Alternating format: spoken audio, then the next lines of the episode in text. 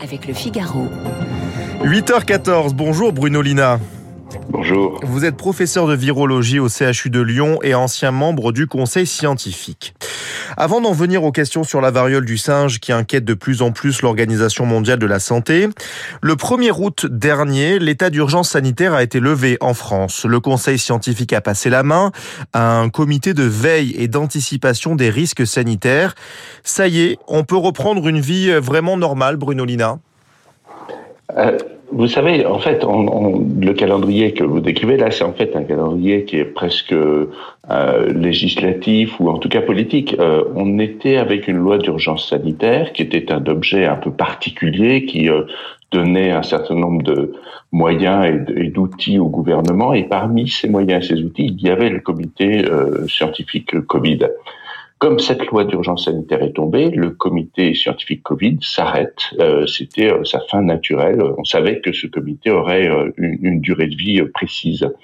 Mais ça ne signifie pas que le Covid est une histoire terminée. C'est juste que on est dans un moment où l'évolution de l'épidémie, l'évolution de la connaissance et puis l'évolution des, des outils législatifs font qu'il n'est plus nécessaire d'avoir tout l'aéropage de de, moyens qui permettaient de, répondre ou de lutter contre la circulation du virus. Ce virus, il est là, il reste avec nous. Euh, il sera probablement responsable d'une vague épidémique euh, à l'automne. Euh, le, Conseil a décidé de faire un, bilan un petit peu de ce qui pouvait se passer euh, dans, dans les mois qui viennent. Et donc, euh, ça ne signifie pas que c'est la fin du Covid, ça signifie que c'est la fin d'un certain temps du Covid et qu'on est probablement maintenant en train progressivement de basculer vers une saisonnalité. Mais est-ce qu'on y est déjà ou pas encore Je ne sais pas. Vous, vous dites que vous n'êtes pas pour une nouvelle vaccination, par exemple, de tous les Français? Alors, que les choses soient très précises. Il y a des groupes à risque. Il y a des personnes, et c'est ce que l'on a vu avec la vague du Omicron BA5, mhm. euh, les personnes de plus de 80 ans, les personnes de plus de 60 ans avec des facteurs de risque, sont les personnes qui ont eu recours à l'hospitalisation. Ce sont ces personnes-là qui sont euh, décédées essentiellement. Et donc, euh, chez elles, on sait que lorsqu'il y a une distance entre la dernière immunisation, qu'il s'agisse d'une infection ou d'une vaccination, eh bien, il y a un risque de faire des formes graves. Donc, pour ces personnes-là, il est nécessaire très rapidement euh, si elles sont à distance à plus de trois mois d'une infection ou à plus de, de 4 à 5 mois d'une vaccination, eh bien de faire un rappel. C'est important parce que même si l'épidémie décroît, il y a encore des cas et il y a encore eu 1000 personnes hospitalisées hier à ah cause du Covid. Euh, pour les autres qui ne présentent pas ces facteurs de risque, par contre, le, le, il n'y a pas de nécessité urgente à aller se faire vacciner. C'est un choix individuel à ce moment-là. Mais il y a vraiment, voilà, c'est deux, groupes de personnes, celles pour qui finalement il y a un enjeu personnel de, de, de, de survie, euh, de maîtrise de l'infection Covid. Et là, la vaccination les aidera à passer une infection si jamais elle se contamine. Pour les autres, a priori, pour l'instant, il n'y a pas de nécessité absolue. Donc, si l'on résume pour nos auditeurs, euh, pour les moins de 60 ans, par exemple, on n'est pas forcément euh, obligé de faire cette quatrième dose de vaccination.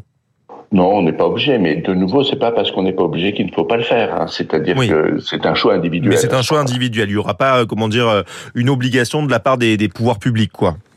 Non. Après, vous savez, euh, on verra ce qui se passera à l'automne. Si à l'automne on est dans une situation qui ressemble à celle qu'on a aujourd'hui, à ce moment-là, il n'y aura pas de raison non plus de faire un renforcement de, la la stratégie vaccinale. Si en revanche on a affaire à un virus un peu agressif, un peu plus euh, un peu plus euh, méchant, je dirais, à ce moment-là, peut-être qu'il y aura une recommandation forte pour que tout le monde se fasse vacciner. Il faut bien comprendre que même si la vaccination n'empêche pas l'infection, elle freine le risque de hmm. transmission du virus dans la population. Donc on se protège tous mutuellement lorsqu'on est vacciné. Bruno Lina, une autre euh, épidémie a fait son apparition, on l'appelle la variole du singe. Le ministre de la Santé François Braun s'est rendu hier mercredi pour la première fois dans un centre de vaccination. Est-ce que vous trouvez que la France a mis du temps à réagir?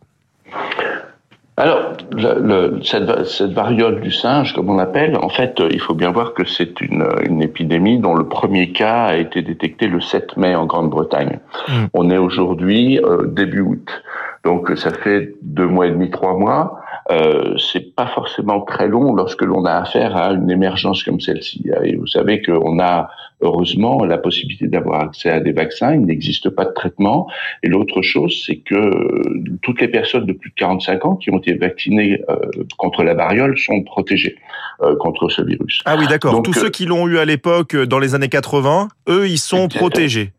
Oui, oui, La, la, vaccination contre la variole humaine protège à plus de 90% contre la variole du singe. Donc, c'est, donc voilà, on, on, parle vraiment de, de, de, la population qui n'a pas été vaccinée et pour lesquels on sait qu'il y a un risque de contamination. Ce virus, euh, il a fallu qu'on le comprenne un tout petit peu parce que vous savez, hein, la variole du singe, il y a deux, il y a deux virus qui, qui existaient, un qui était particulièrement méchant, qui circule en Afrique centrale, un mm-hmm. autre moins, qui est heureusement euh, en Afrique de l'Ouest, qui est celui euh, auquel on est confronté, et avec des modes de transmission qui sont devenus un petit peu différents, ce qui explique aussi aujourd'hui que la dangerosité de ce virus semble être moins importante mhm. que, que le virus initial, hein, puisqu'on est essentiellement avec de la transmission de contact, alors que lorsque l'on a euh, les, les, infections observées classiquement, c'était beaucoup plus de la transmission aérienne ou au contact des animaux malades, notamment des, des rongeurs. Donc on, on, a aujourd'hui en France à peu près 2000 cas. Oui, 2239 cas exactement recensés, euh, la majorité en Ile-de-France. Hein. Oui, essentiellement en Ile-de-France, essentiellement parmi euh, la communauté euh, homosexuelle masculine. Et il y a un, certain nombre de consignes qui doivent être passées de, prévention, mais je crois que ça a déjà été évoqué. Et il y a aujourd'hui à l'échelle planétaire huit décès enregistrés pour un peu plus de, de 25 000 cas. Donc on voit qu'on est sur un virus qui euh, présente pas le, niveau de dangerosité euh, qu'il peut avoir initialement. Ça n'empêche pas que euh, c'est quelque chose qu'il faut que l'on maîtrise et euh, la logique de vaccination ainsi que la logique de prévention de la transmission sont vraiment deux leviers très importants. Euh, c'est vraiment en, euh, en, discutant avec les personnes malades euh, qu'il faut euh, arriver à, à casser les chaînes de transmission. Et c'est pas toujours très simple parce que parfois les symptômes sont pas si évidents que ça. François Braun dit euh, nous avons de quoi vacciner la population cible, à savoir 250 000 personnes. Alors la population cible, comme il l'appelle, vous, l'avez dit, hein, c'est la communauté homosexuelle et, et, cette communauté, elle craint une nouvelle stigmatisation après les années sombres du VIH dans les années 80-90. Est-ce que vous comprenez cette crainte, vous, euh, le médecin? Alors, bien sûr, euh, ce qu'il faut, c'est être pragmatique, c'est-à-dire qu'on n'est pas là pour pointer du doigt qui que ce soit. Euh, ce monkeypox, comme on dit en, anglais, ou la, la, la, variole du singe, est aujourd'hui devenue une maladie euh, sexuellement transmissible d'une certaine façon. Oui. Donc, il faut qu'on la traite comme une maladie sexuellement transmissible. Euh, il n'empêche qu'il euh, y a d'autres modes de transmission. Hein, et une personne malade qui partage un lit, euh, même sans activité sexuelle, si elle est euh, contaminée, elle peut déposer des virus dans les draps ah oui. et par contact des draps contaminer quelqu'un d'autre. Donc vous voyez, c'est pas euh, effectivement, on, on, ne doit pas stigmatiser parce qu'il n'y a pas que la communauté mmh. homosexuelle qui est à risque, ça va au-delà de ça. Mais aujourd'hui, euh, on peut assez logiquement dire, sur la base de, de ce que l'on observe, que c'est essentiellement dans ce groupe de, de patients que l'on observe les cas. Donc c'est eux qui doivent aujourd'hui être les plus prudents euh, pour casser les chaînes de transmission. Mais je sais que euh, un certain nombre d'associations de, de, patients travaillent euh, très très activement pour euh, justement passer de l'information sur comment est-ce qu'on contamine, comment est-ce qu'on se contamine et euh, essayer d'avoir euh, une maîtrise de, de la circulation de ce virus le mieux possible. Bruno Lina, j'aimerais également parler avec vous de la crise aux urgences. Le syndicat SAMU Urgence de France affirme que de très nombreux établissements hospitaliers sont obligés de fermer leurs services d'urgence faute de moyens. L'organisation dénonce une maltraitance institutionnelle. Est-ce que vous partagez ce constat ce matin? Alors, moi, vous savez, je suis virologue. Donc, oui. euh, en pratique, euh, c'est, euh, moi, j'ai un avis, mais je, je comment dire, je n'ai pas un avis d'expert là-dessus. Ce que l'on voit, il y a encore une, une, publication qui a été faite aujourd'hui dans une revue médicale. Le recours aux urgences a augmenté entre 2021 et 2022, alors qu'on sait qu'aujourd'hui, les urgences à l'hôpital sont, euh, en souffrance, effectivement. Hein. Donc, moi, je, je partage deux constats, qui est qu'effectivement, après deux années de Covid, euh, l'hôpital sort euh, éreinté. De, de, de, cette épidémie pour de multiples raisons, hein, qui étaient euh, préalables à la crise Covid, mais aussi euh, très inhérentes à ce qui s'est passé pendant la crise Covid. Et la deuxième chose, c'est que euh, on a au niveau des urgences parfois un recours à l'urgence qui n'est pas celui qu'il devrait être. Hein. On a trop de bobologie, comme on dit, qui vient aux urgences et qui embolise ces urgences. Donc à chacun de devenir responsable, d'essayer de mettre en place aussi un circuit avec la médecine de ville. Je crois qu'il y a des efforts et des initiatives prises en compte actuellement pour essayer de changer ça. Mais euh, oui, l'hôpital est fatigué, euh, les médecins et les soignants, euh, d'une manière générale, tout le personnel est fatigué. Et c'est vrai que c'est un peu plus compliqué que ça ne l'a été précédemment. Mais est-ce que vous êtes, par exemple, pour un appel au SAMU avant de venir aux urgences? Parce qu'on sait que les services de SAMU sont eux-mêmes débordés. Donc finalement, est-ce qu'on rajoute pas une crise à la crise? L'objet est d'éventuellement faire le tri et les, les, régulateurs du SAMU ont bien l'habitude de ça. Hein. C'est-à-dire qu'ils sont capables de faire, sur la base d'un interrogatoire assez simple, euh, le tri entre ce qui relève de l'urgence extrême, ce qui relève de l'urgence nécessitant de venir à l'hôpital et ce qui relève de l'urgence qui doit aller voir le médecin traitant. Donc euh, si on peut réorienter comme il faut et réinstaller des logiques à l'intérieur de, de, de la façon de penser des patients, ça peut être euh, sur le long terme intéressant. Donc euh, tout ce qui peut permettre aujourd'hui de, de, protéger un petit peu les urgences sont, sont bienvenus, bien évidemment. Il faut pas euh, passer entre guillemets la patate chaude à d'autres personnes. Donc euh, à voir. Une dernière question sur cette euh, sur ce thème. J'ai l'exemple d'un ami, c'est un très bon très bon médecin urgentiste. Euh, il n'en peut plus de l'hôpital public et malgré son serment d'Hippocrate, il va partir dans une clinique privée où il gagnera probablement trois à quatre fois plus. Est-ce que finalement c'est pas ça la faillite euh, d'un système un peu comme le pantouflage à l'ENA? Vous voyez, on fait quelques années dans le service public et puis après on part dans le privé. C'est une vaste question. Alors, ah bah oui, c'est pour ça. dépasse complètement mon domaine de compétence. Donc, je ne pourrais pas répondre à cette question. C'est trop compliqué. C'est trop compliqué.